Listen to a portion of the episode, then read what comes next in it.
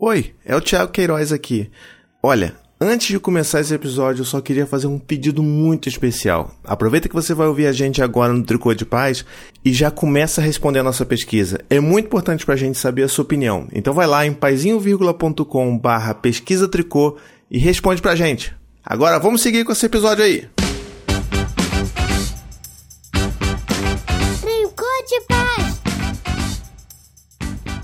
Sejam bem-vindos ao Tricô de Paz, o podcast Paternidade Supimpa, que hoje não vai falar de paternidade. Eu sou o Thiago Queiroz, do Paizinho Vírgula, e a conversa de hoje vai ser daquelas que a gente guarda no coração e na cabeça para sempre e dá aquele calorzinho no coração. Vocês vão entender.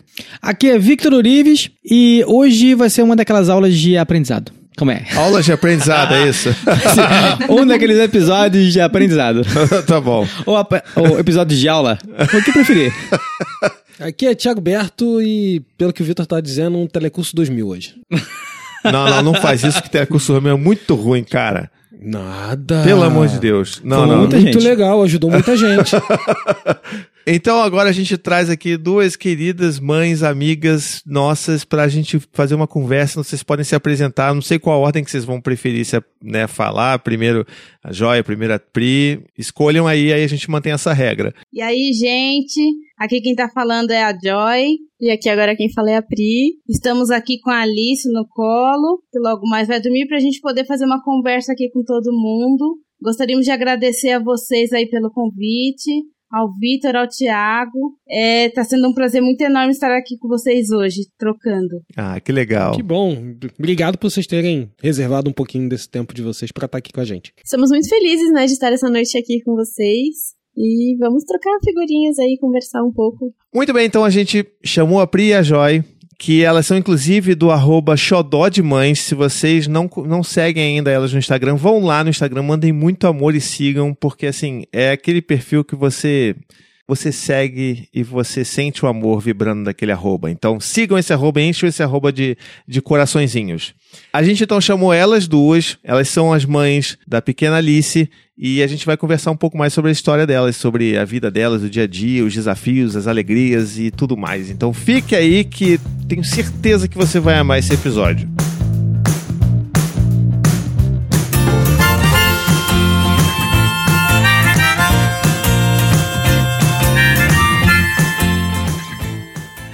Olha só, é, antes da gente entrar aqui na conversa, eu só quero dar dois avisos mega rápidos. Isso não é recadinho, os recadinhos estão lá no final. Então, só para te avisar, se você perder os recadinhos de hoje, você vai perder uma novidade muito gigantesca do nosso podcast. Tá legal? Outra coisa que é o seguinte, esse episódio está sendo um marco na história do nosso podcast, porque a gente Eita. nunca antes, na nossa história, a gente nunca gravou, tipo, dois dias antes de ter que publicar, né? Ah, é. Samuel está batendo recordes agora de edição.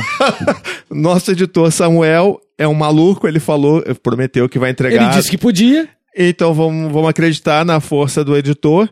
E só para justificar, então, a gente vai até fazer um episódio um pouco mais curto. Primeiro, porque a Alice está ali acordada, daqui a pouco ela vai precisar né, de, um, de um apoio ali, de um acolhimento maior do que só sentar na frente de um computador. Vai mandar um eu quero e quero agora. Vamos- vai mandar um chega dessa palhaçada, né? E o outro motivo é porque se o podcast ficar grande, o Samuel arranca nossas bolinhas. Exata. É, arranca nossas cabeças, né? Então a gente. Tá na mesma, vai tudo doer. Então, assim, é, só, e só pra justificar, assim, a gente não, não, não foi desleixado, a gente tava com medo, né? Recentemente teve aquelas chuvas gigantescas aí no Rio de Janeiro, a gente ficou com Que medo de inclusive gravar. foi vital pra mim adiar que é nosso dia. É porque verdade. eu ia ficar ilhado. É, lá na onde o, Vitor mora, o negócio fica sinistro. Água onde? na Não, cintura? O, Vi- o Vitor, vi- é, ele Não. se mudou pra Veneza, não foi isso? Veneza Carioca. E aí também teve, né, aí começa, a gente remarca aqui, remarca ali, e aí a pequena Alice ficou, ficou resfriada, mas felizmente agora ela tá melhor, né, gente? Tá recuperada aí já fazendo bagunça, então estamos tranquilos e agora a gente pode sentar para gravar, mas vai ser com bastante emoção. Então, só para começar então, contem um pouco mais da história de vocês aí, o que, que vocês fazem da vida, quem vocês são, quando vocês se encontraram, como é que foi esse processo da Alice chegando na vida de vocês. Podem, podem começar. Bom, nós nos conhecemos há acho que mais de 11 anos já, já perguntei aquelas momento que começa a perder a conta. bodas de que? Ah, não sei, tem bodas. Bodas de alguma coisa, né? E a, gente- a gente já conhece há 11 anos, estamos juntas há... desde 2007, né? Começamos a namorar, ca- casadas oficialmente Desde já 2015. desde 2015. E nos- nós nos conhecemos num curso técnico na época de ensino médio. A gente já tinha terminado o ensino médio, ainda estava no ensino médio. Ficamos por um tempo ainda como amigas, né? Alguns anos, e depois acabamos, né? Iniciando nosso relacionamento e estamos até hoje. A gente tá muito, muito tempo juntas. Acho que acho que desde o começo do nosso relacionamento, as duas já pensavam em constituir uma família e ser mãe. Sempre era uma coisa que acho que era muito clara para tanto pra mim quanto pra Joyce. E aí chegou um momento da nossa vida que a gente começou a pensar, e aí, quando é que vai ser? A gente, como é que vai ser? Então, e aí a gente ficou muito tempo amadurecendo essa ideia de maternidade antes de fato começar qualquer passo, porque acho que quando a gente começa a falar em maternidade homoafetiva, já entrando um pouco nesse campo, é, é- a gente sempre fala num momento de uma família planejada. É, no- por mais que tenha alguma coisa no impulso, você tem que planejar muito bem, porque né, não é uma coisa que você, ah, vamos, vamos ter um filho agora, vamos ter um filho agora. Aham. E aí, no, no- no nosso, a gente começou pensando, ah, ou pelo caminho da adoção, ou por uma reprodução assistida. E a gente ficou muito tempo também nessa qual caminho seguir, qual é a melhor forma, o que a gente quer, o que a gente não quer. E aí a gente acabou tendo a nossa filha Alice por meio da adoção. Uhum. A gente, o processo dela, assim, desde que a gente iniciou oficialmente a ida à vara de infância e juventude, pra, porque esse é o primeiro passo, né? Para qualquer pessoa que vai adotar no Brasil, a primeira coisa que você tem que fazer é se dirigir à vara de infância e juventude da sua região, da sua cidade, do seu bairro. E aí cada vara de infância tem, por mais que seja um procedimento padrão, é, a lista de documentos pode variar de uma vara para outra. Então Ah, você tá. deve primeiro é, se dirigir à vara de infância, que aí você vai ter é, esse- essa, toda essa documentação necessária. E aí, desse, de- desde esse primeiro momento, foram quase três anos até a chegada da Alice nas nossas vidas. Mas antes disso, acho que foram quase uns dois anos da gente pesquisando e amadurecendo a, ideia da adoção antes de fato entrar nesse, nesse momento, né? Cara, é, é, é, um, é uma. É uma gestação muito mais longa, né? Digamos assim, esse processo. Isso. E, E, e- e, assim, pensando é, numa maternidade homoafetiva também, mesmo que fosse uma reprodução assistida, que você teria uma gravidez é, biológica tudo mais, também não seria a de nove meses, porque todo pra- o passo, a primeira coisa, você tem que procurar uma clínica, aí você tem que fazer exames, aí você tem toda a medicação de indução, tem, tem várias etapas que podem dar certo, podem não dar certo, então também acaba sendo esse desejo de gerar é, por meio da reprodução assistida, também é- ela é muito maior do que nove meses, né? E aí eu acho que muito essa questão que a gente sempre fala, qualquer família homoafetiva é sempre uma família muito mais planejada, porque você passa por muito mais etapas do que simplesmente uma família, é, um casal hétero pra ter um filho, sim, né? sim. A gente teve alguns episódios atrás, um amigo nosso, o, o Bruno, que ele- a gente gravou com ele um episódio de paternidade homoafetiva.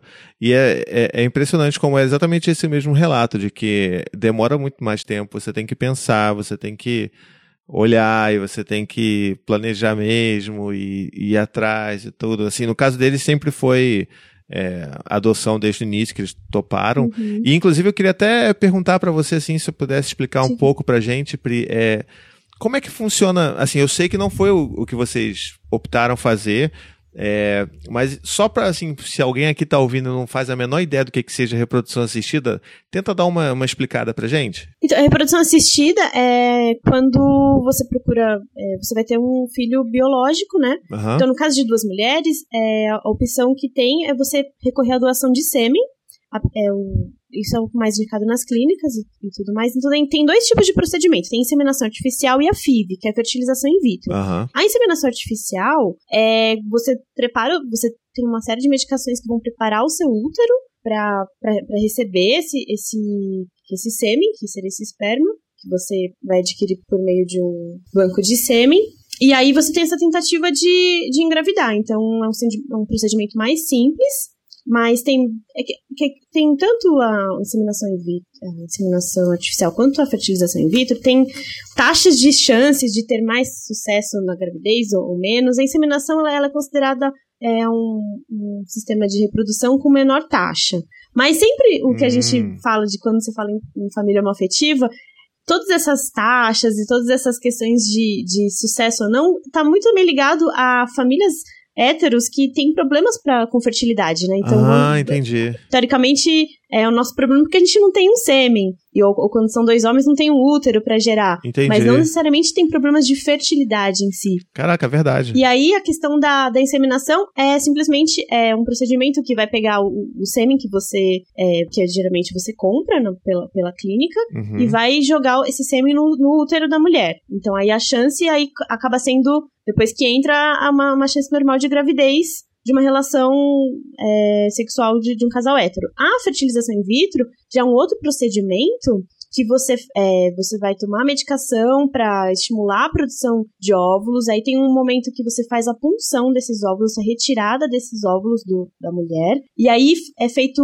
no laboratório é, é, a formação do embrião com, com, esse, com o óvulo da mulher com o sêmen escolhido. Então tem esse momento que é feito no laboratório depois do embrião gerado, aí tem várias questões assim é, específicas de dias de transferência, do tamanho do embrião, aí é colocado novamente no útero da mulher e aí também tem que ter esse momento do útero é, estar preparado para receber esse embrião e aí tem a chance dele se fixar ou não e aí gerar o, o, o bebê. Então a gente sabe mais ou menos, mas não, a gente estudou um pouco sobre isso antes de partir para adoção.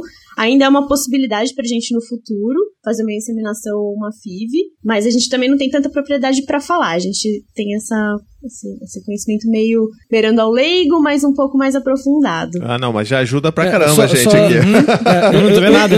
Eu só tenho uma dúvida que é baseada nas minhas. é, assistindo aos canais de família. Discovery Home Health, TVs cara. a cabo, né, daquele Kate More 8, essas coisas, tem, tem, tem uma taxa da, da, da fertilização in vitro maior pra, pra nascerem, tipo, gêmeos, trigêmeos, essas coisas, não tem? É, então, a, a chance maior de fertilização in vitro é para nascer gêmeos, porque geralmente você coloca às vezes dois embriões de uma vez, porque a chance desse embrião não se fixar no útero é grande. Aí, tipo, Então, coloca dois, é um aí, tipo, ah, procedimento- É, Vamos lá. é um procedimento caro, então coloca dois, porque às vezes só um vai, vai sobreviver no seu útero, né? Entendi. Porque você, ele foi colocado, ele não, não foi gerado ali dentro. Então Uhum. ele tem que. O organismo tem que entender que aquilo é um embrião que entrou e que vai ficar ali e vai, vai continuar a vida acontecendo.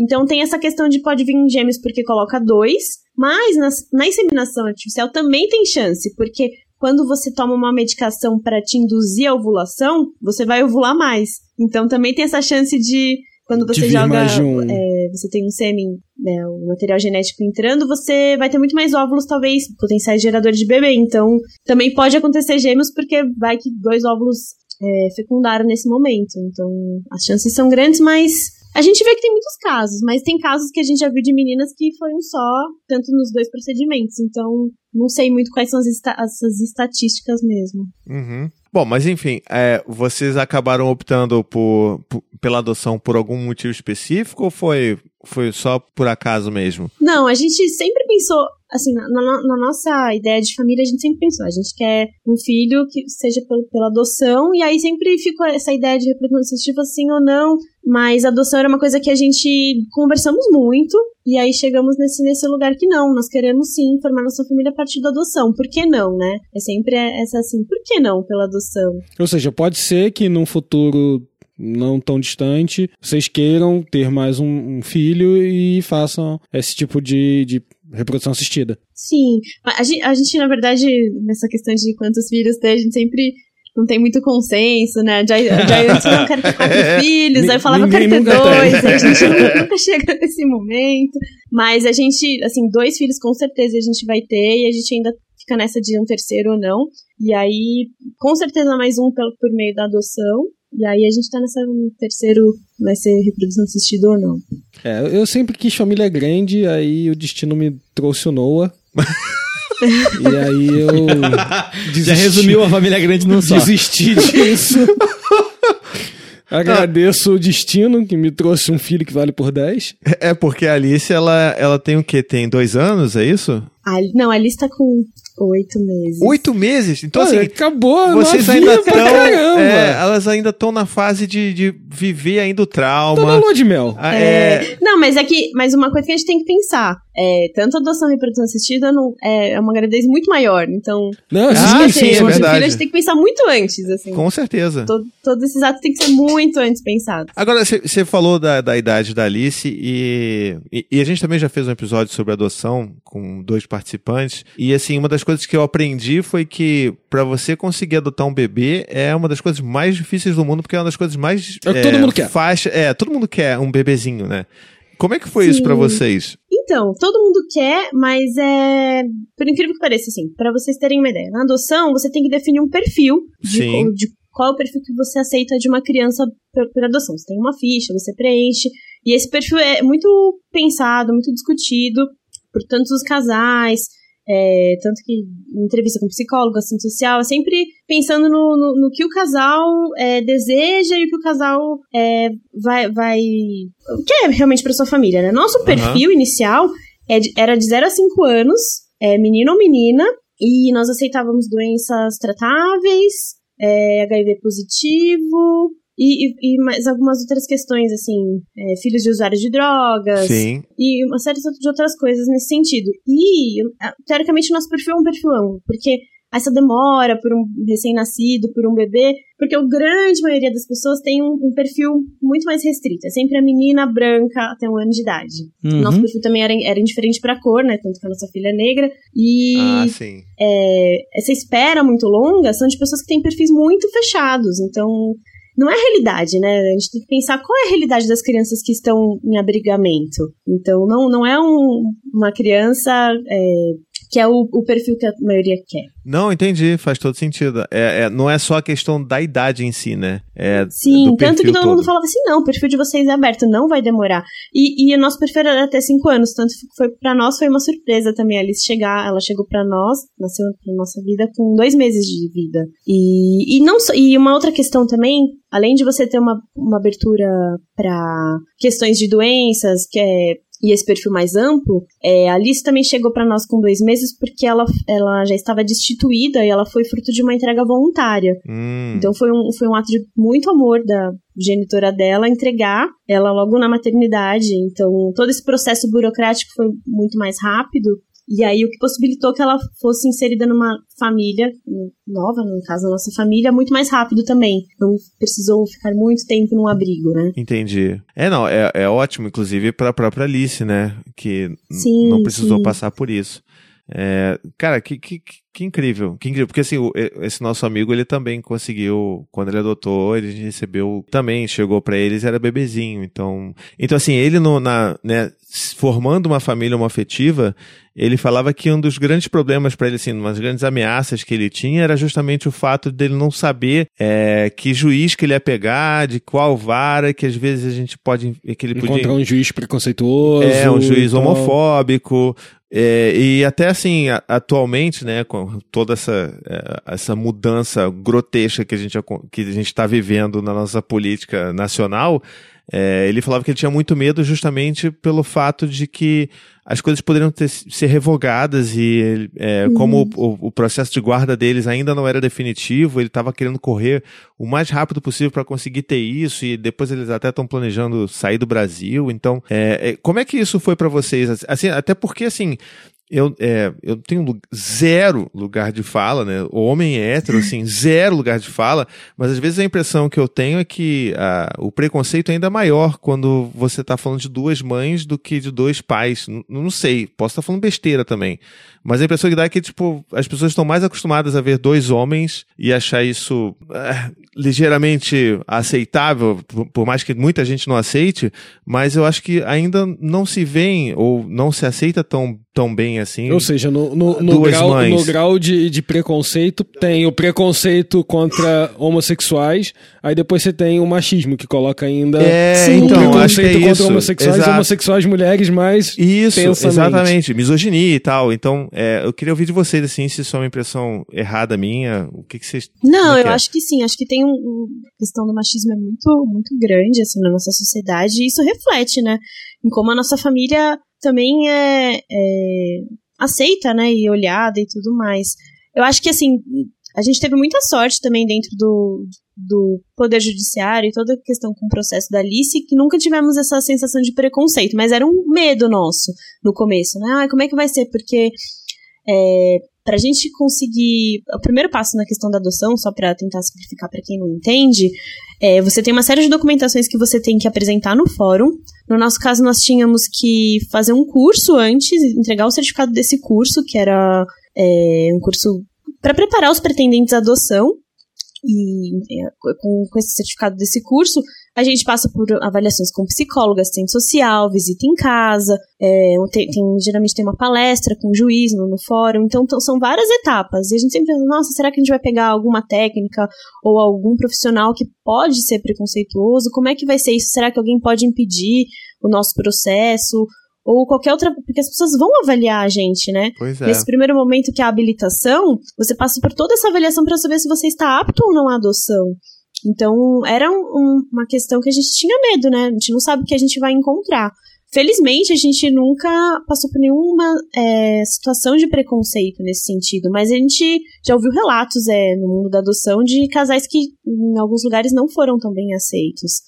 E tanto que uma vez teve uma palestra com uma juíza que ela até falou: não, se vocês tiverem qualquer situação de preconceito por serem duas mulheres, por serem um casal homoafetivo, é, denuncie, é, não se cale, procure é, resolver essa situação, né? Porque a gente não sabe o que, não sabia o que poderia encontrar, mas nós felizmente tivemos uma equipe técnica muito boa, nunca passamos por nenhuma situação com relação a isso. Que bom, cara, que bom. Fico feliz mesmo. É. Por mais que eu imagino que isso seja uma raridade também, né? Mas que bom. Sim, sim.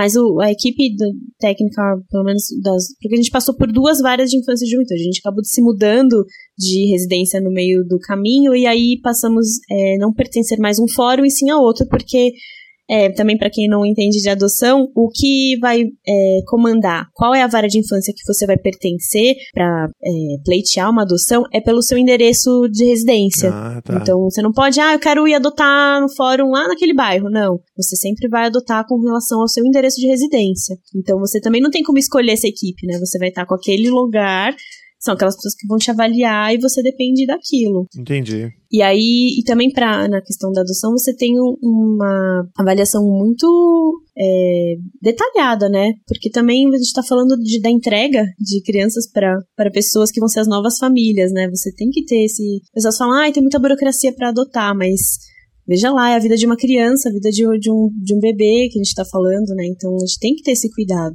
Sim, sim. É, isso foi uma, coisa que, uma das coisas que a gente aprendeu, né? Porque eu tinha essa visão de que era extremamente burocrático, que, que tipo, era uma droga. Mas não, é, é, tem que ser porque o centro do, né, da preocupação e do cuidado é a criança. Ela não pode correr o risco de ser abandonada de novo por uma nova família, né? Então, é, uhum. hoje eu, eu consigo entender perfeitamente é, por que que isso acontece, né? É. E, e, assim, uma outra questão, assim, colocando questão com relação ao preconceito por ser duas mulheres, né? Uma coisa que a gente sempre também, às vezes, já ouviu, não diretamente pra gente, mas de outros relatos de outras famílias também é sempre essa questão, ah, e quem é o papel do pai? Ou qual vai ser o papel do pai nessa família, né? Sempre fica com esse momento. É, buscando essa figura do homem, né? Desse papel do pai dessa criança, né? Então a gente, a gente fala assim, não, Alice não, não tem um pai, assim, ela, ela teve um genitor, né? Sim. Que, que foi quem gerou esse material genético para ela nascer, mas ela não, não tem, não teve um pai, não tem um pai, não vai ter um pai, ela vai ter duas mães, né? E aí é muito essa questão de pensar assim, né? O que são duas mães na vida de uma, de uma criança, de uma família? O que são duas mães que são dois pais? O que é uma mãe e um pai, né? A gente começa a entrar nessas questões de pensar, né, esses, essas formações, esses padrões de família e o que significam esses papéis. Eu acho que essa é uma das questões mais cruéis, inclusive, que eu tento me colocar nesse lugar. É, tipo, bom, eu, sendo homem, eu me colocaria mais na situação do, do que o Bruno contou aqui pra gente, que ele falou exatamente isso, que ele falou assim, cara, às vezes a gente tá saindo e aí vem alguém e pergunta, ah, mas e, e, a mãe dele? Aí ele, ele já passou por vários processos, né? Quando ele contou pra gente aqui, de ficar bolado, de falar que não existe, que morreu, de querer falar que morreu, mas, enfim, porque não sabe nem quem é a mãe. Mas é, mas, mas é cruel, porque as pessoas olham e falam: ah, mas cadê a mãe? Ai, tadinho, não tem mãe. Não, tadinho, cara. Ele tem dois pais que amam e, tipo, a Alice tem duas Sim. mães que vão amar ela. ela. Essa criança não vai crescer com nenhuma. É, né, com nenhuma ausência de uma figura paterna. Ela vai ter duas mães e, e é ok, é isso, né? Sim, porque ela vai ter figuras masculinas na vida Sim. dela, né? Ela tem avô, ela tem tio, ela tem padrinho. Então a questão de, ah, figura masculina, sim, vai existir na vida dela. Só não vai ser na, na figura do pai, vai ser na figura de outras pessoas que fazem parte de- dessa relação afetiva dela, mas com, mas com figura com relação a pai não terá, terão, terão duas mães, né? E é, é bem louco, assim, a gente fica assim, a gente até brinca às vezes quando surge essas situações de, ai, quem é o pai? Cadê o pai? Ah, são duas mães. As pessoas, a gente fala assim, não, a gente gosta de bugar a cabeça das pessoas, né? Em situações que, tipo, as pessoas ficam assim olhando, bugou a cabeça, né? A pessoa não tá entendendo e fica. É, é, tem vários tipos de situações. Mas já chegaram a, a comentar pra vocês alguma coisa? Não, acho que a única situação que a gente acha que é, foi mais assim, e a gente foi uma situação até de preconceito, foi uma vez no. A gente, a gente passa na UBS do bairro, né? E a gente gosta muito da- de toda a equipe, mas uma vez a gente passou na UBS, numa médica que era sem consulta marcada, né? Assim, que ela, a Alice não estava muito bem. E aí, nessa situação, assim, sempre, né, no sistema público de saúde, aí era só apenas um acompanhante, né? E a, e a médica, não, quem é a mãe? A gente é as duas. Ela, não, não tem como ser as duas. Uma é a mãe. A gente, não. As duas somos, nós duas somos as mães da Alice. Ela, não, mas isso não é possível. E ficou, Que isso, né? Cara? a gente, não, nós adotamos. Nós duas somos a mãe. Somos, somos as mães dela. Então, é, foi, foi a única situação, assim, que realmente uma pessoa falou, não, não é possível. A gente, não, é possível sim. E somos nós. E aí ficamos nessa situação. Mas é, foi a única situação mais direta nesse sentido. Que foi, assim, de, de, de, de- de preconceito, de uma médica, inclusive, que, que tava avaliando a Alice. Que ironia. É, né? Pois é, podia muito bem ser um, ser um cara, né? Acho, dava até pra entender a- o, o preconceito do cara, né? Não, não, não justifica, mas dá pra gente entender de onde vem. É, mas no geral, assim, quando se rola um preconceito, geralmente o preconceito é muito velado, né? Então Ah, as pessoas sim. elas podem olhar, mas nunca acabam falando tanto. Assim, é, é engraçado, né? Tem vários tipos de reações quando você fala assim: "Ah, eles têm duas mães, ah, nós duas somos as mães", assim. Tem pessoas que ficam assim olhando, é, às vezes não entende, mas geralmente a gente tem uma reação tipo, ai, que incrível, que lindo. E a gente já teve também reações tipo, nossa, que incrível, ela vai ter duas mães. E a gente fica assim, nossa. Mas as pessoas, elas que fizeram essa reação, foi do tipo assim, o quão incrível é ter uma mãe. Então imagina ter duas, assim. Uhum. E aí faz que faz assim até a gente refletir também, né, nesse, nessa questão. Poxa vida, mas também cadê o papel do pai, né? Se fosse uma, uma relação hétero, assim, as pessoas elas jogam muito esse peso, né, do papel da mãe. E aí acho que é uma coisa que fica muito em cima também, Dá né? vontade de falar tipo- assim, ué, cadê o papel do embuste? Exato. Né? Não, mas é, é uma questão que a gente fica muito pensando mesmo. Não fica, é, É, verdade. papel da mãe, é, é, ele é tão fundamental, é tão visto como a mãe, aquele ser único, sagrado da família, né? Então acho que também é, falar que tem duas mães mexe um pouco com, com esses tabus, esses paradigmas, assim, né? Eu, eu acho que é Sim. exatamente isso, porque a ausência, né, a falta da mãe, ela é mais sentida, né? Então, talvez num casal de, de dois homens, né, de dois pais, é, as pessoas lamentem a ausência dessa mãe porque vão falar assim, pô, mas como é que eles vão conseguir fazer isso acontecer, Sim. né? Eles, eles ficam num momento de provação, né, total. Nós temos um casal de amigos que recentemente adotou e são dois homens. E aí fica um pouco isso, assim, mas como os dois homens vão criar uma menina, que é uma filha deles. E aí fica, né, eu acho que fica essa, mais essa questão de, de testar e provar que é capaz, né. Aham. No nosso caso, não, nunca é pensado que nós não seremos capazes de cuidar da nossa filha, né. Que doideira, cara. E agora, assim, a, a gente já tá falando bastante de preconceito, mas é, eu imagino que tem também uma. Porque as- a- os assuntos eles se cruzam e não são só uma coisa só, né?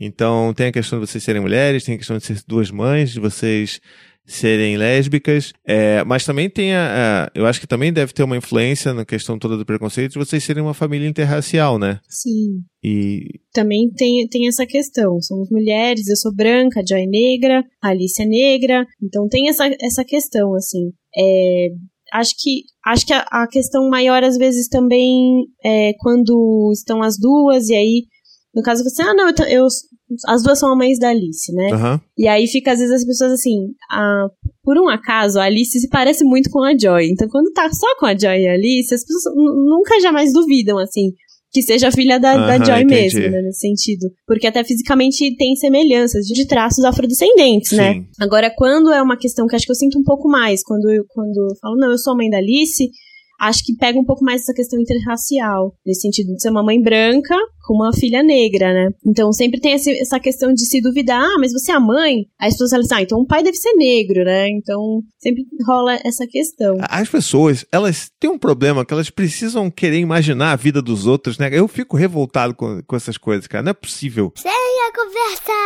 Eu tenho uma pergunta. É, questão de rede de apoio. Como é que é a rede de apoio de vocês? Nossa rede de apoio é muito boa, assim. A, a, primeiro que a Alice é a primeira neta dos dois lados, então a gente já tem Todo mundo babando. avós super babões, super protetores em cima. Ai, que ótimo. E aí, tem- eu sou filha única, né?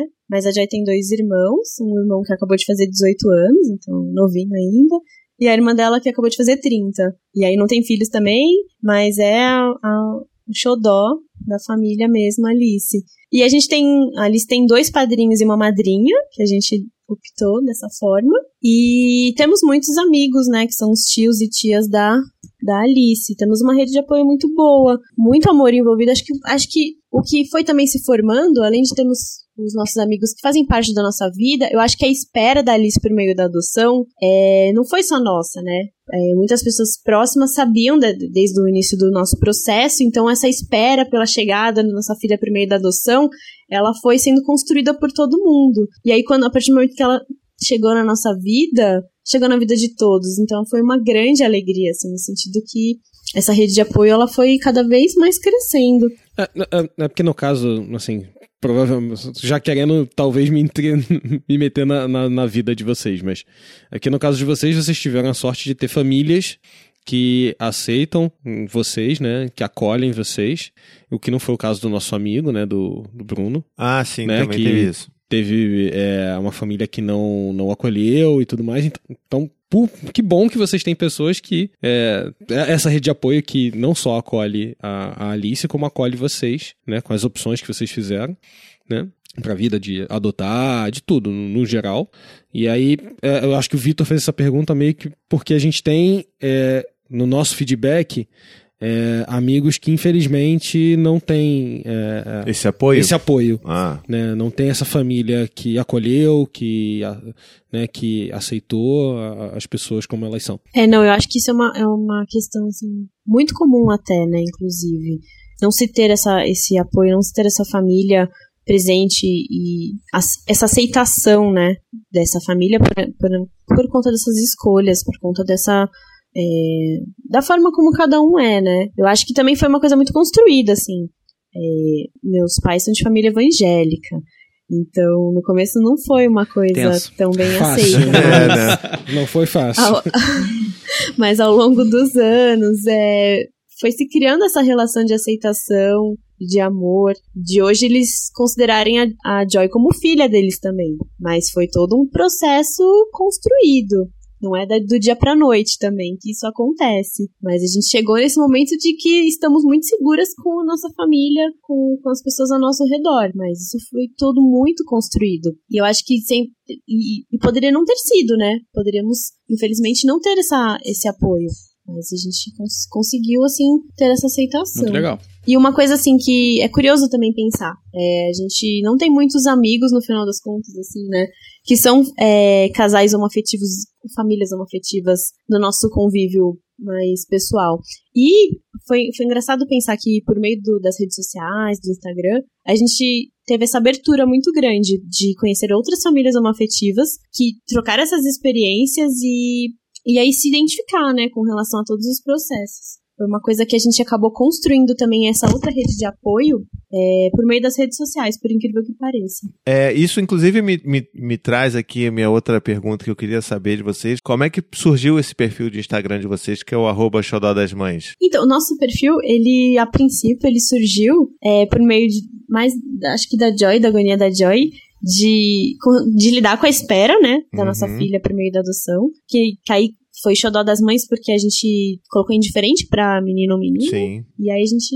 Era, era o nosso xodó que tava pra chegar. E aí a gente fez um perfil pensando: é, vamos manter, é, vamos, ter, vamos ter um espaço que a gente possa postar algumas coisas que depois ele possa ver o, como foi a nossa espera por ele. Ah. Gente, eu voltei, bebê dormiu, mamou. Ah, Joy voltou agora.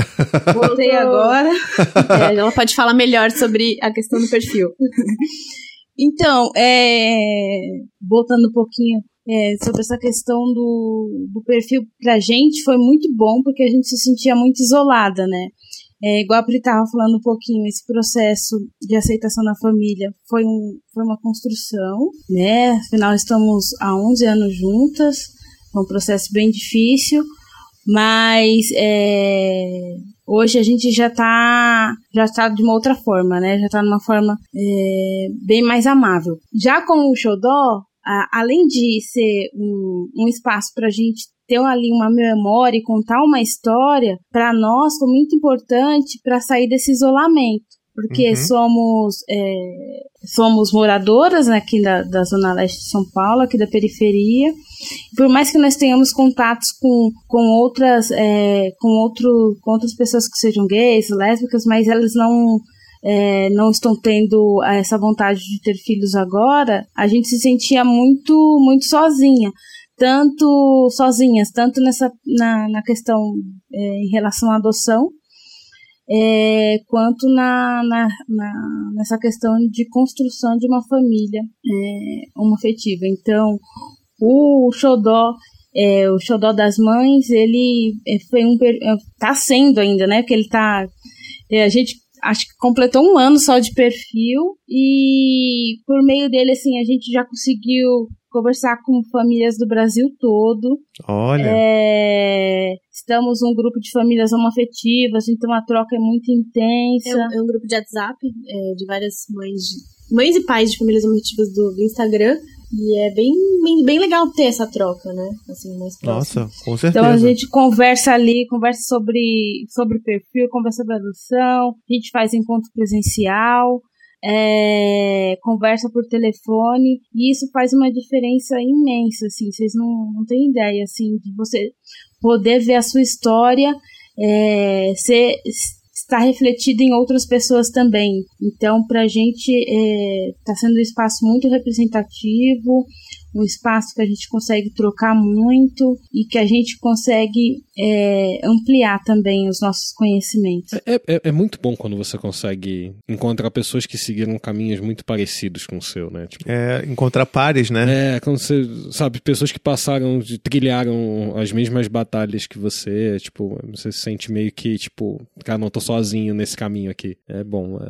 E eu fico imaginando também que pra essas pessoas, porque assim, imagina vocês que hoje já né, têm uma filha, tem a Alice com vocês, é, que já passaram por todas essas tretas e tipo, ok, chegamos aqui, dá certo, funciona, né? É Todas como, as vezes como que elas vocês conseguem motivar as pessoas que ainda não conseguiram chegar lá. Exato, tipo, mesmo elas nesse momento se sentem sozinhas, imagina as outras pessoas que ainda estão no início do processo e cheias de dúvidas se aquilo realmente vai funcionar ou não. Então, tipo, ter é, referências como vocês, eu imagino que seja de extrema importância para que as pessoas ah, vejam que não, é possível sim, dá, dá sim, por mais que, sei lá, o mundo inteiro, a sociedade inteira diga que é errado, que, né, que é uma família disfuncional, que é tipo o termo mais escroto que pode se falar Aham. na, na, para alguém, para um ser humano.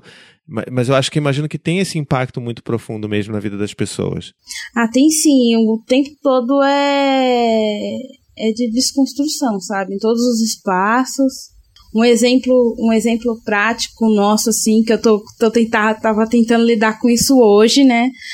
É, O processo de adoção da Alice foi finalizado. Então, é, os- estamos com os dois nomes na, na certidão dela. E a Aê! gente agora. tá- muito É, uhul! Aê! É, estamos no momento agora de atualizar todos os documentos em todas as instâncias possíveis, né? Então, é, a Pri estava falando para vocês, né, que a gente faz todo o acompanhamento dela aqui na UBS do bairro, na Unidade Básica de Saúde, e tem uma, um- uma questãozinha que é, que é bem importante, que acompanha a criança por um longo tempo, é a caderneta de saúde. Uhum. Então tá lá a caderneta de saúde de menino, de menina, né? Aquela questão do rosa e do azul. Não faz o menor Aí sentido. quando você abre lá, né, a, a- a- você vai folheando a caderneta, já na, na, na parte de identificação da, da criança, tá lá nome do pai e nome da mãe. Hum. Então eu tô num processo aqui doido de falar com uma amiga que é designer pra pedir pra ela fazer uma arte, né? Porque eu peguei o PDF lá no, no site do Ministério da Saúde pra Aham. colocar lá filiação, em vez de nome de pai e nome de mãe. e É, ao mesmo com tempo certeza. também fazer algum e-mail ou fazer algum movimento pra que na impressão dessas cadernetas tenha uma correção, né? É, porque essa questão, é, na certidão de nascimento hoje em dia já é filiação, mas tem algum, algumas é, órgãos que a gente passa, ou situações que a gente passa, que ainda você encontra fichas com o nome de pai e mãe. A Alice, ela Hum. começou na creche semana passada, na ceia aqui do bairro. E aí, na matrícula, tava lá o nome do pai e do nome da mãe, então a gente riscou nome da mãe e nome da mãe. E aí tem todo esse despreparo de diversos locais onde nossa filha ainda vai passar ao longo da vida, que talvez vai uma simples ficha de preencher, talvez esteja lá o nome do pai e o nome da mãe. E aí como é que Sim. fica, né? Vai ter sempre esse momento de é, precisamos é, readequar é, essas questões para aceitação das nossas famílias, né? E é uma Não, coisa simples, é uma ficha, mas é uma ficha que tá dizendo ali, né, como que você lida. Minha família não se enquadra nessa ficha. É, é muito. É assim, a gente, é- como sociedade, a gente ainda tem muito que evoluir, né, cara? Porque essa semana que a Alice entrou na creche. Foi semana retrasada. Então, tipo. É que ela ficou doente, pegou o atestado de sete dias. Você acredita? Já Ele, começou. inclusive, Não, liga olha não, só. o Noah não foi na primeira semana de aula porque abriu o queixo, tá tudo bem. Nossa! Ai, que- Não, não fala isso é apavorar, cara. Ó, o Noah Essas não é parâmetro. não acontecem, fiquem, não fiquem acontecem. preocupadas.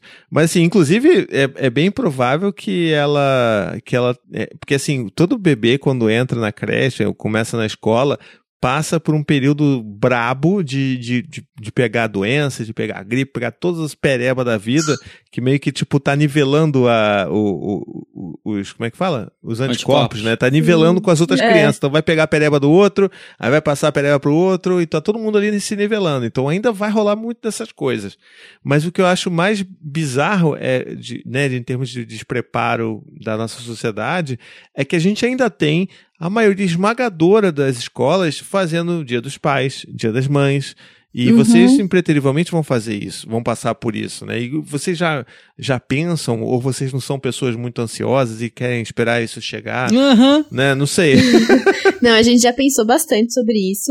E é, o que a gente também tá muito feliz, porque a Alice tá numa CI da prefeitura, aqui da nossa cidade, São Paulo. E a gente foi muito bem acolhida por toda a equipe, né? Uhum. Num- em nenhum momento a gente sentiu qualquer sinal de preconceito com relação à nossa família. E aí já, já nos informamos, pelo menos na CEI que ela está, não tem mais dia dos pais nem dia das mães. Eles fazem só o dia da família, que é uma coisa Ah, que que, tá caminhando, começando, ainda não é muito comum, mas a gente espera que isso cada vez mais ganhe força, né? De não ter. Porque não é só questão de famílias homofetivas, mas às vezes uma família que. Uma criança criada pela avó, pelo tio, que não é necessariamente pelo pai ou pela mãe, Exato. é, não é incluída né, nessa questão. Então, pelo menos assim, no momento, não sei que a, que a Alice está, teremos Dia da Família. A gente ficou muito feliz, assim, falou, não é essa aí mesmo que a gente gosta, que quer. Ufa. Então, tivemos essa sorte. Mas confesso, eu sou um pouco, a da- do casal, eu sou a mais ansiosa, né? Então, quando a gente estava no processo de adoção, a gente pensou que já ia vir a criança com 5 anos. Então, já estava pesquisando e-mail, olhando. Já daqui a pouco eu vou lá bater, conversar com a coordenadora pedagógica, vamos, vamos montar um Ah, projeto aqui, vamos falar sobre diversidade na escola. É, porque eu acho que um dos, um- uma das questões nossas aqui, nossa, sim, é que a gente sempre foi muito ativa, né? Então, se a gente vê uma situação e a gente vê que a gente pode contribuir, então vamos contribuir. Então, é, Uhum. pra gente a Alice estudar numa escola pública é importante, porque nós vamos ocupar esse espaço e queremos transformar aquele espaço e aprender com aquele espaço, né? É, não um espaço que só vai depositar conhecimento na cabecinha dela, né? É, eu acho que é importante a família participar, a comunidade participar desses espaços também, porque senão não tem mudança. Se a gente for ficar só esperando o poder público ou uma legislação, é, não acontece, né, a, a mudança. Na verdade, eu acho só que piora, a né? gente tá aqui pra isso, né? Se a gente É. fosse esperar alguém falar pra gente que não podia fazer, a gente não tinha casado, não tinha tido filho, não estaria nem aqui hoje. É verdade. Nossa, sensacional a sua fala, cara. Eu acho incrível isso. Porque é ex- exatamente isso, né? A gente tem que. é, é, essa diversidade ela só vai acontecer se ela de fato começar a aparecer nos lugares, né? E, e que as outras crianças tenham a possibilidade, a oportunidade de ver que um amiguinho, uma amiguinha tem duas mães, ou tem dois pais, ou só tem uma mãe, ou só tem um pai, Sim. né? E, e que isso é normal e que isso não seja um motivo de perseguir aquela criança, né? Porque Sim, sim. Aí a gente Sim. vai entrar toda uma discussão de bullying e tal, então eu fico muito feliz que a gente esteja caminhando para esse, pra esse sentido, né? Por mais que as coisas lá em cima, no Olimpo do Brasil, estejam Ai. muito tenebrosas, mas a gente tem que continuar esse trabalho aí, né? Não, a gente tem, né? Porque se a gente não tem é, essa vontade de viver a esperança, o que, que a gente faz? Pois se é, afunda cara. na depressão. Não, não, e, e acho que também a questão de que esses medos vão existir. Esses medos vão sempre existir, que nossa filha sofra bullying é, por ter duas mães ou por qualquer outra questão. por ser E- negra. É, sim, e aí a gente tem que Uhum. saber lidar com isso, né? É a- é a questão realmente de quais são os espaços que a nossa família vai habitar nessa sociedade, nessa, nesse país, nessa cidade, e como que a gente vai lidar com relação a nós e eles e o que a gente tem, né, nesse sentido. É, no momento, por enquanto, ela é um bebê, então os espaços é, são um pouco mais limitados, né? A escola, é a OBS, é quando a gente sai em algum passeio, alguma viagem, mas o ambiente familiar. E aí, conforme ela for crescendo, é, vai com certeza vai aumentando muito mais esse leque de espaços que ela vai interagir. E aí a gente vai ter que ir lidando com cada situação, né? Verdade. E eu confesso que eu já fui pra, pra reunião da SEI toda armada já. Já fui toda leoa. Mas chegando lá, a gente foi tão bem recebido que me desmontaram. Ah, Vem aqui tocar terror, não Pô, que droga, pô! Não vou poder Pô. aloprar com ninguém? pô, não vou poder falar aqui. Fazer uma militância ativa aqui, sabe? Uma reunião. Já tava um textão pronto aqui, cara. Que isso? Pô, Agora, é, já que a, a Joy já se intitulou aqui como uma pessoa que é, né, tem uma tendência aí ansiosa, digamos assim, é, você já, já, já fez vários exercícios aí da sua filha ter chegar com vocês com 5 anos e tal. Você já fez ou, ou já fez ou, ou tem feito um exercício de entender como vocês vão falar dessas questões também para a própria Alice quando eventualmente ela perguntar ou questionar ou tiver alguma dúvida? já pensamos. é, mas ainda, ó, você vê até minha voz já mudou. Já pensamos, mas é um assunto assim, é um assunto é, que, que hoje ainda me causa um pouquinho de preocupação, não preocupação de sentido de saber que nós não vamos saber dar o apoio, não vamos estar junto com ela, com ela. Mas está sendo tão corrido é, esse momento dela, do momento que ela chegou, ela está conosco há, há fazer sete meses. Então Uhum. a gente está aprendendo tudo, tudo com ela aqui. é, isso ainda me preocupa, o fato como é que nós vamos é, conduzir esse processo. Assim, eu acho que eu preciso estudar um pouquinho. É, eu acho que a gente precisa estudar, assim. Tanto com relação a como preparar ela por ter duas mães e como que é. Acho que, acho que a primeira coisa, assim, sempre pensar é o que vai surgir de questionamentos dela e como a gente vai reagir a esses questionamentos, né? Então é sempre Sim. pensando nessa criação nesse sentido. Mas eu acho que com relação à adoção, é, tem muitos lugares que a gente pode ter como fonte de estudo, de preparo para como lidar com, com relação a contar, né? Eu acho que é uma coisa que qualquer pai é, que é pai por adoção, mãe por adoção, é, tem que ter sim esse preparo e saber, ah, de acordo com cada idade, como ir desenvolvendo Importante. isso é, com a criança, né? Então, eu acho que assim, a gente ainda não se preparou, mas quando chegar um momento, com certeza a gente vai, vai ter que estar preparado, né? Porque É, não tem outro jeito, a gente tem que estar preparada com a lidar. É, ou descobrir junto com a sua filha como é que vai lidar com isso, Sim. né? Que também é É, válido. porque de pronto que eu penso, ah, vamos viver naturalmente aqui, É, né? Acho que entender que estar com duas mães é natural, é real, é possível e é isso. é, que o mundo é diverso. E também em questão as relações da história dela, né? Com a adoção. Sim, sim, sim. Eu, é, assim, a- da perspectiva da criança, né? Como pra ela isso é o, é, o, é o natural, porque é a vida dela, não, não vai ter um grande est- estranhamento assim. Sim. E, mas, por favor, não entenda que eu não tô. Pô, eu tô sentindo que eu já deixei a, a Joy mais ansiosa ainda. Não, não queria causar ansiedade de vocês, não. Era só uma pergunta mesmo de curiosidade, tá? Ah, não, mas E- é. Não, tô ansioso. Não. Tiago, a, a gente tá tão próxima de você, você que não, não- não sabe, mas a gente tá ali te vendo todo dia. Aí parece que eu tô numa conversa aqui normal, tu tá aqui na frente no sofá. e eu tô quase dividindo aqui com meu amigo. Nossa, realmente isso tá me preocupando. Foi nesse sentido, então fique tranquilo. Ah, sim, então tá bom.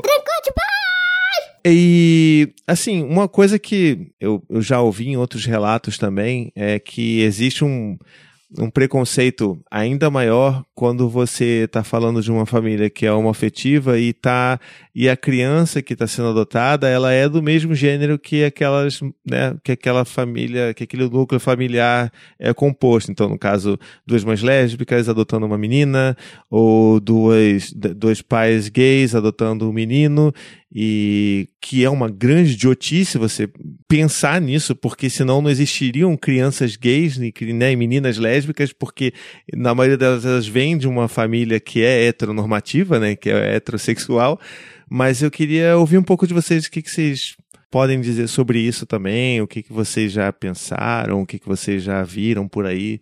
Eu acho que isso é uma coisa que a gente já realmente ouve outros relatos também com relação a isso. Mas é, é, realmente é uma grande idiotice, assim, essa questão de que as pessoas é, relacionam, né, essa questão de. Não sei, acho que muita gente, em vários momentos, é, já, já, já relaciona essa questão do.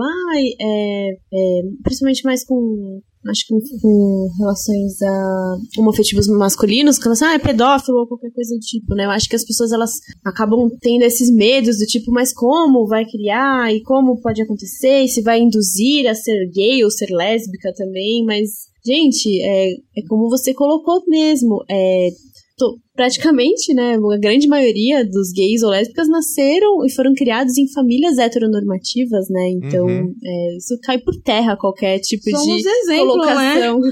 Priscila, criada na família de pais evangélicos, meus pais também Ah, é? super bem estruturados, católicos, estamos Então aqui. não diz nada, né, nesse sentido. Mas eu acho que sim, é, é uma questão que às vezes surge eventualmente quando você fala de família homoafetiva, é, essa, essa relação de mais esse sentido de ai, é, se, se vai realmente cuidar, se vai ter algum outro caminho nesse sentido, é, com relação até abuso, né, nesse sentido de medo de ai, vai sofrer, a criança vai sofrer algum abuso, como ou então vai ser induzida a ter a mesma escolha de orientação sexual dos pais, né? Aham. Mas assim. Mas no fundo, eu acho que é muita falta de informação, é, esse conservadorismo é, idiota que existe aí, Uhum. muita falta de informação, né? E de saber que vivemos normalmente, que somos pessoas comuns, que Acho vamos que- ao mercado, que fazemos E acho que também o medo desse indiferente, né? Essa, é, o medo do diferente, né? Ser diferente a mim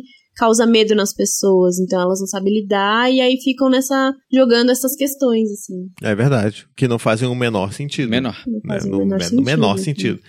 Até porque, assim, mesmo que a Alice se, né, se descubra lésbica, tipo, qual o problema também, né? Então, Sim. Tipo, dane-se, né? Mas muito bem. É, eu, bom, a gente tá, eu sei que a conversa tá ótima, adoraria continuar mais, mas eu sei que vocês também têm que se liberar aí, né? A filha dormiu, eu sei muito bem que quando o filho dorme a gente quer viver a Tem vida e não 300 ficar gravando podcast.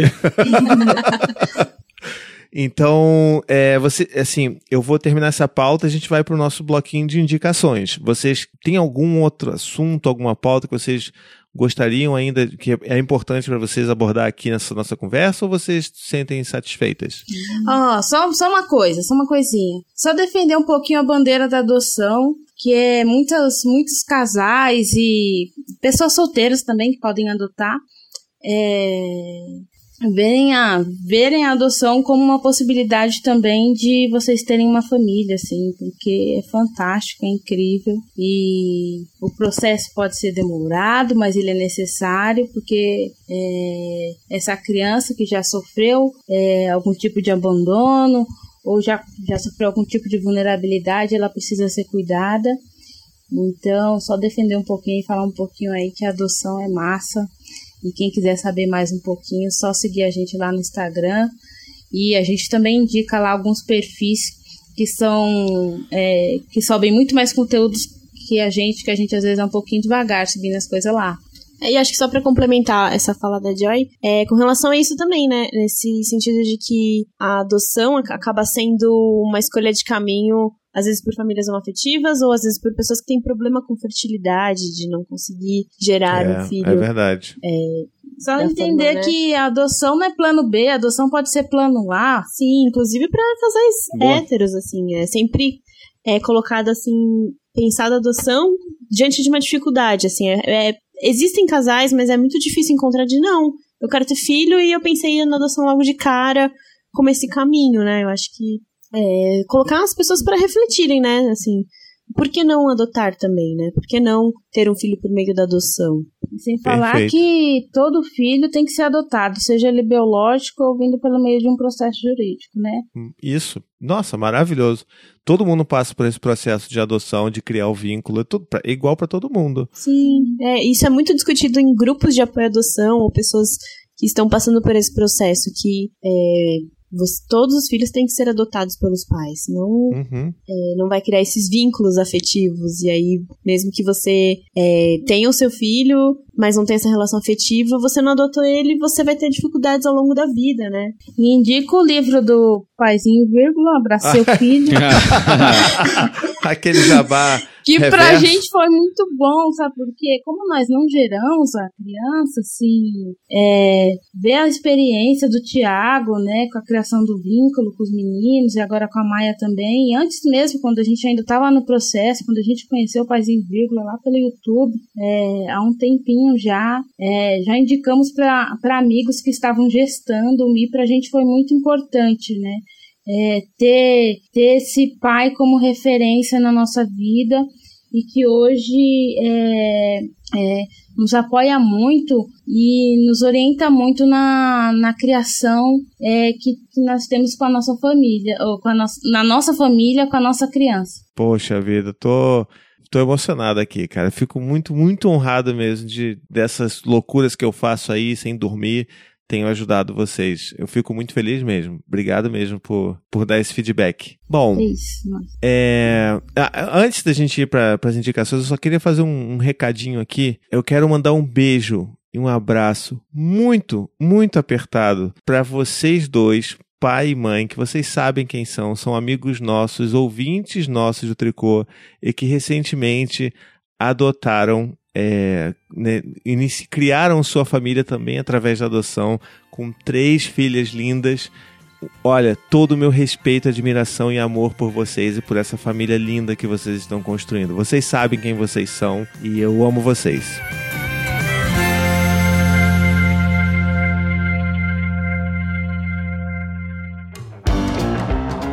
Indicações Superpais!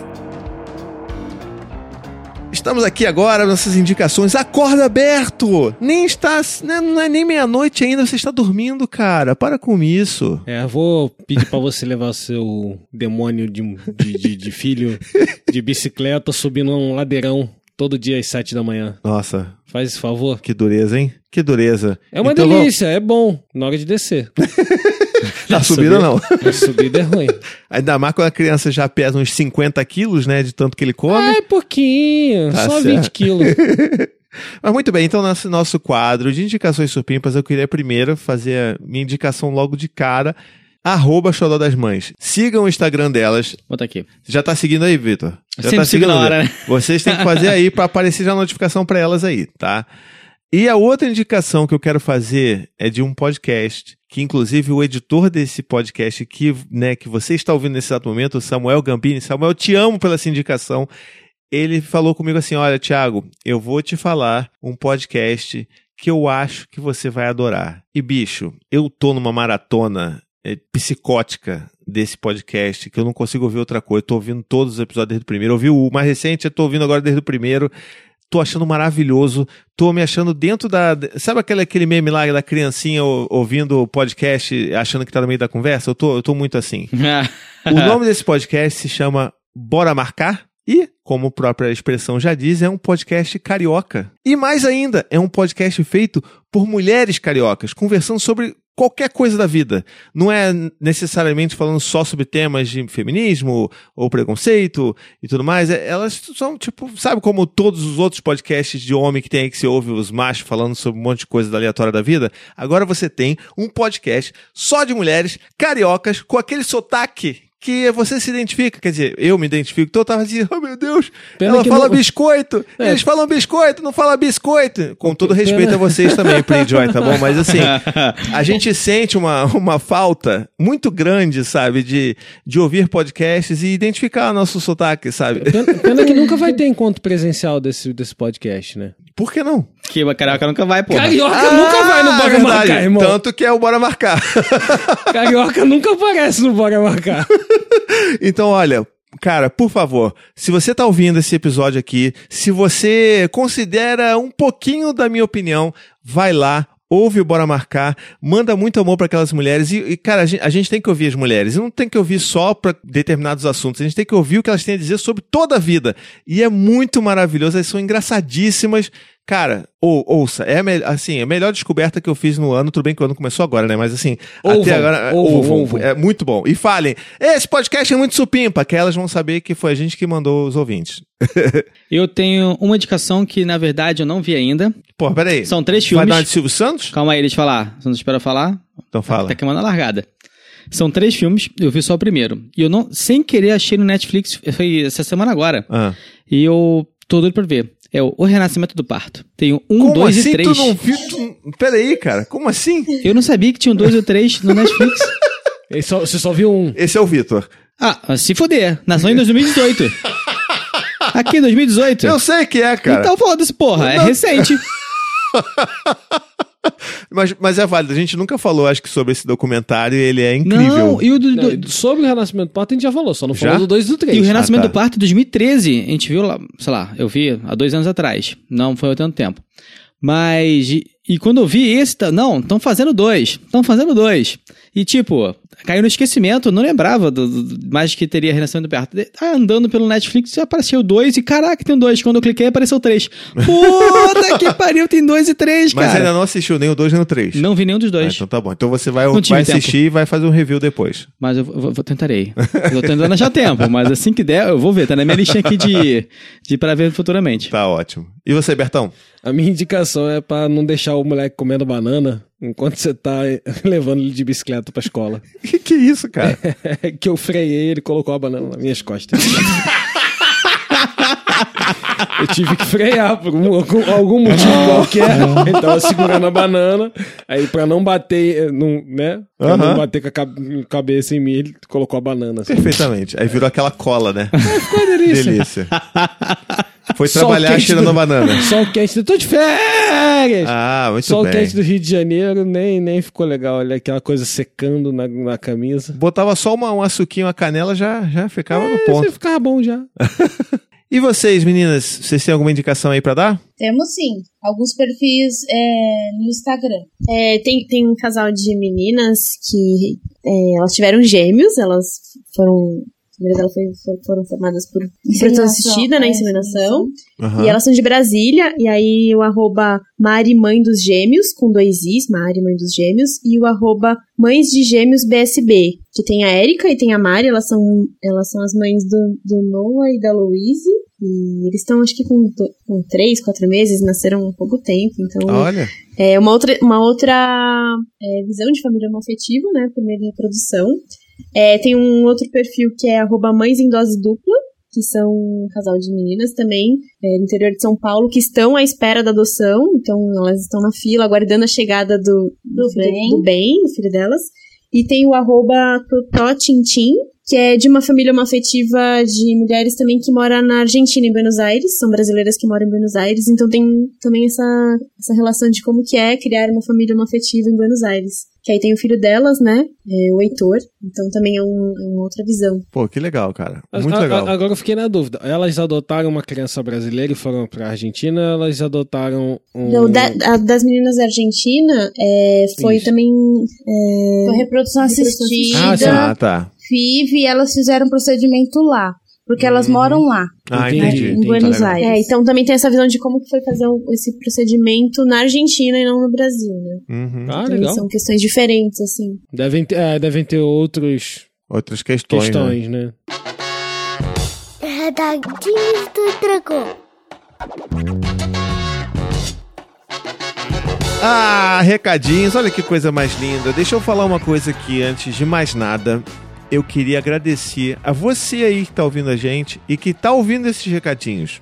Quem tá ouvindo esses recadinhos é só, são só aquelas pessoas que amam a gente de É a, verdade. nata da nata. É a nata da nata. É aquela galera que, tipo, não, eu vou ouvir sim, porque, pô, botaram no final, mas eu vou ouvir porque os caras são maneiros, merecem essa minha moral.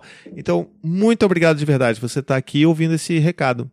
Agora, o que eu preciso falar, meu amigo, minha amiga de fé, meu irmão, camarada, o negócio é o seguinte, a gente é maluco, a gente lançou mais um novo produto do Tricô de Paz. Calma, não é pra você comprar nada, é só pra você consumir conteúdo, não é nem produto, né? Nossa, que delicinha. Que delícia For maravilhosa. Mais um conteúdo for free que o Tricô de Paz está proporcionando para vocês, que vocês também não precisaram fazer nada, trabalhar em nada, né? Como, como tudo. Não, né? nem trabalharíamos. Se precisasse, não sairia.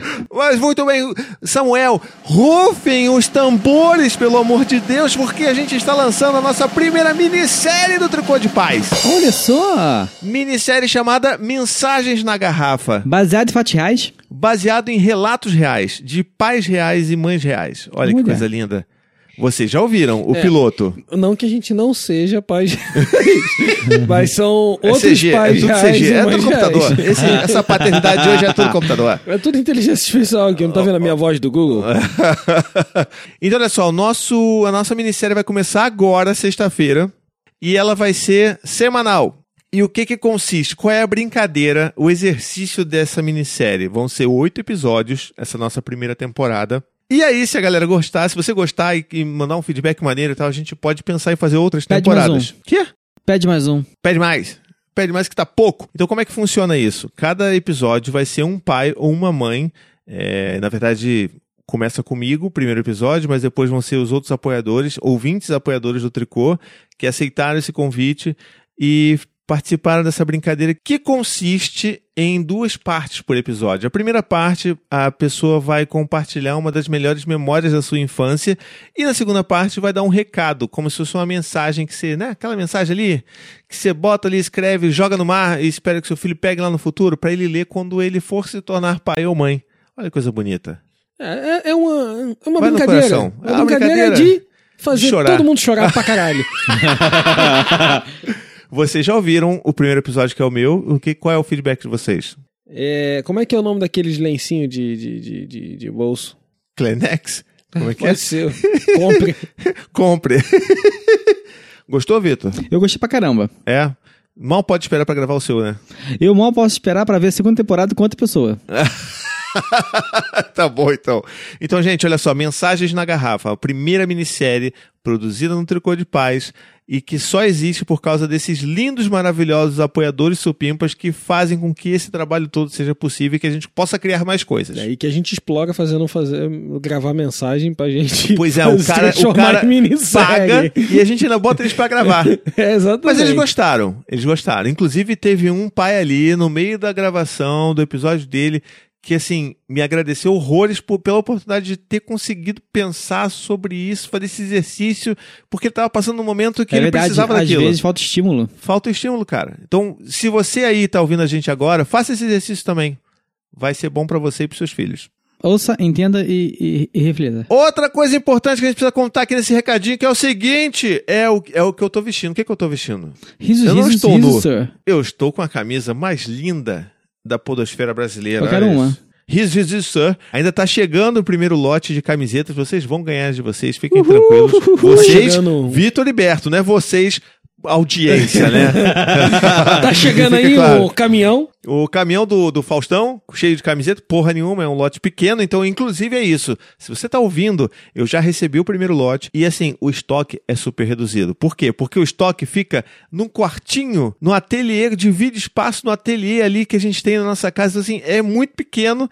É uma caixinha com poucas unidades. Se eu fosse você, eu corria para garantir a minha, porque vai acabar estoque e não vou pedir tão cedo outro estoque, não. Vamos continuar com os nossos recadinhos e dizer que se você quiser apoiar esse podcast lindo, você vê, olha, a gente está fazendo minissérie, a gente está fazendo um monte de coisa. Se você quiser apoiar a gente, entrar lá no nosso grupo e fazer parte dessa bagunça linda que é os ouvintes supimpas do Tricô de Paz, você pode ir lá em paizinho.com.br apoiar e conhecer os planos que você pode apoiar a gente mensalmente ou anualmente, se você quiser.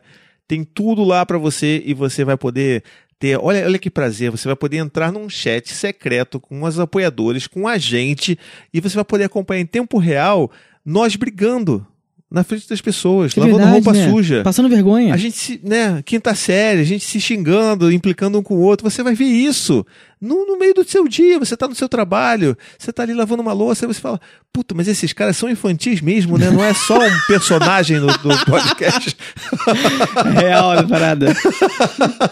Então você vai poder, por exemplo, ver o Ney Costa, que é esse artista maravilhoso que ilustra tantas coisas pro nosso podcast, reclamando do Vitor, que falou que, porra, que desenhar no tablet é muito Não, melhor que desenhar várias- na, na mão. Caraca, eu não falei isso!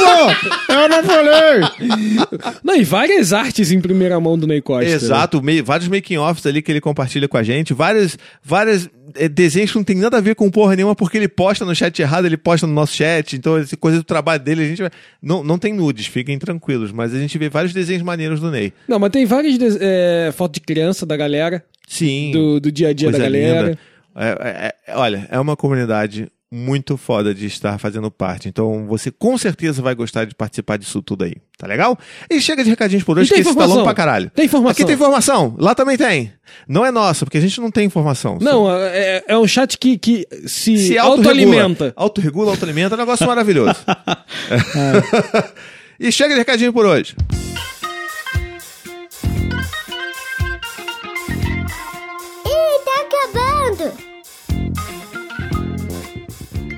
Então, agora chegamos a- ao final do nosso episódio. E, Berto, é chegada aquela hora de você brilhar. Você que não brilha em lugar nenhum do episódio. É a sua Eu, eu chance. não tô brilhando em lugar nenhum da vida atualmente. Qual é a hashtag, cara? A hashtag de hoje vai ser mães em dose dupla. Mas, se você for um casal. É... Não, não é hashtag do, porque esse aqui é de maternidade afetiva. Não tem porra nenhuma de ah, pai aqui, não. mas se os. Já, Não. já tá bom. Aí ficou lá no, fica no você. outro. É isso aí. Vai ser só hashtag mães em dose dupla. Joy e Pri, muitíssimo, muitíssimo obrigado pela generosidade de vocês terem cedido o seu tempo aí, a história de vocês pra gente. Assim, foi muito engrandecedor pra mim. Imagino que pros meninos também. Não, Foi fantástico. Então, muito obrigado por vocês terem participado aqui com a gente da conversa. O microfone sempre vai estar aberto para vocês, pra gente trocar ideia. Pode ser que daqui a um ano, talvez, a gente volte aí e faça um, né, uma devolutiva aqui desse episódio, falando como é que tá sendo com a Alice já maiorzinha, já andando, já subindo, escalando e fazendo, né, fazendo um monte de besteira. E, e assim, de, de verdade, de coração, tô muito feliz que vocês participaram, toparam e que a gente conseguiu gravar finalmente esse episódio. Nós que agradecemos a oportunidade é, desse espaço para gente, a gente poder dividir um pouquinho da nossa história. É, também agradecemos a paciência aí, né, para a gente conseguir é, marcar o, o podcast de hoje, nosso encontro de hoje.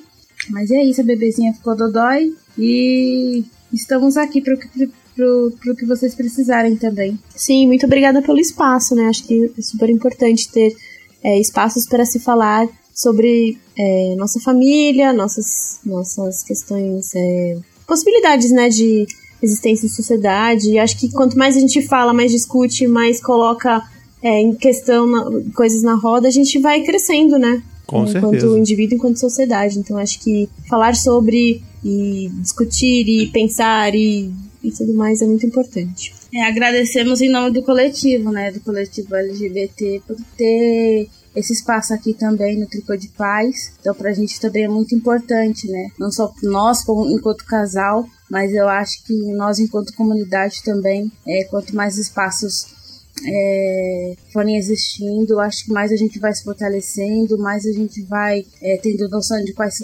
noção de quais são os nossos direitos, né? É, pra gente é, poder dizer, ó, nós, nós existimos, nossa família existe, estamos aqui e ninguém vai tirar da gente daqui não. é Tá maravilhoso. certo. É isso aí. Muito bem, então, olha, então, se você ainda não segue, segue lá, arroba Xodó das Mães no Instagram. Eu tô seguindo. Aí, muito bem.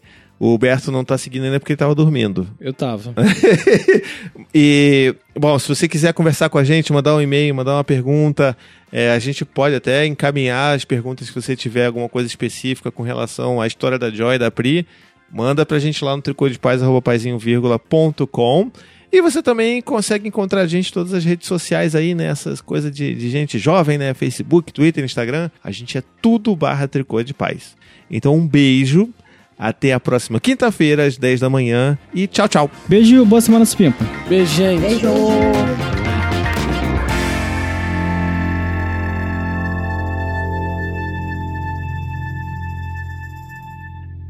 Esse podcast faz parte da família Paizinho Vírgula de Podcast. Para mais textos, vídeos e podcasts, visite lá o paizinho.com.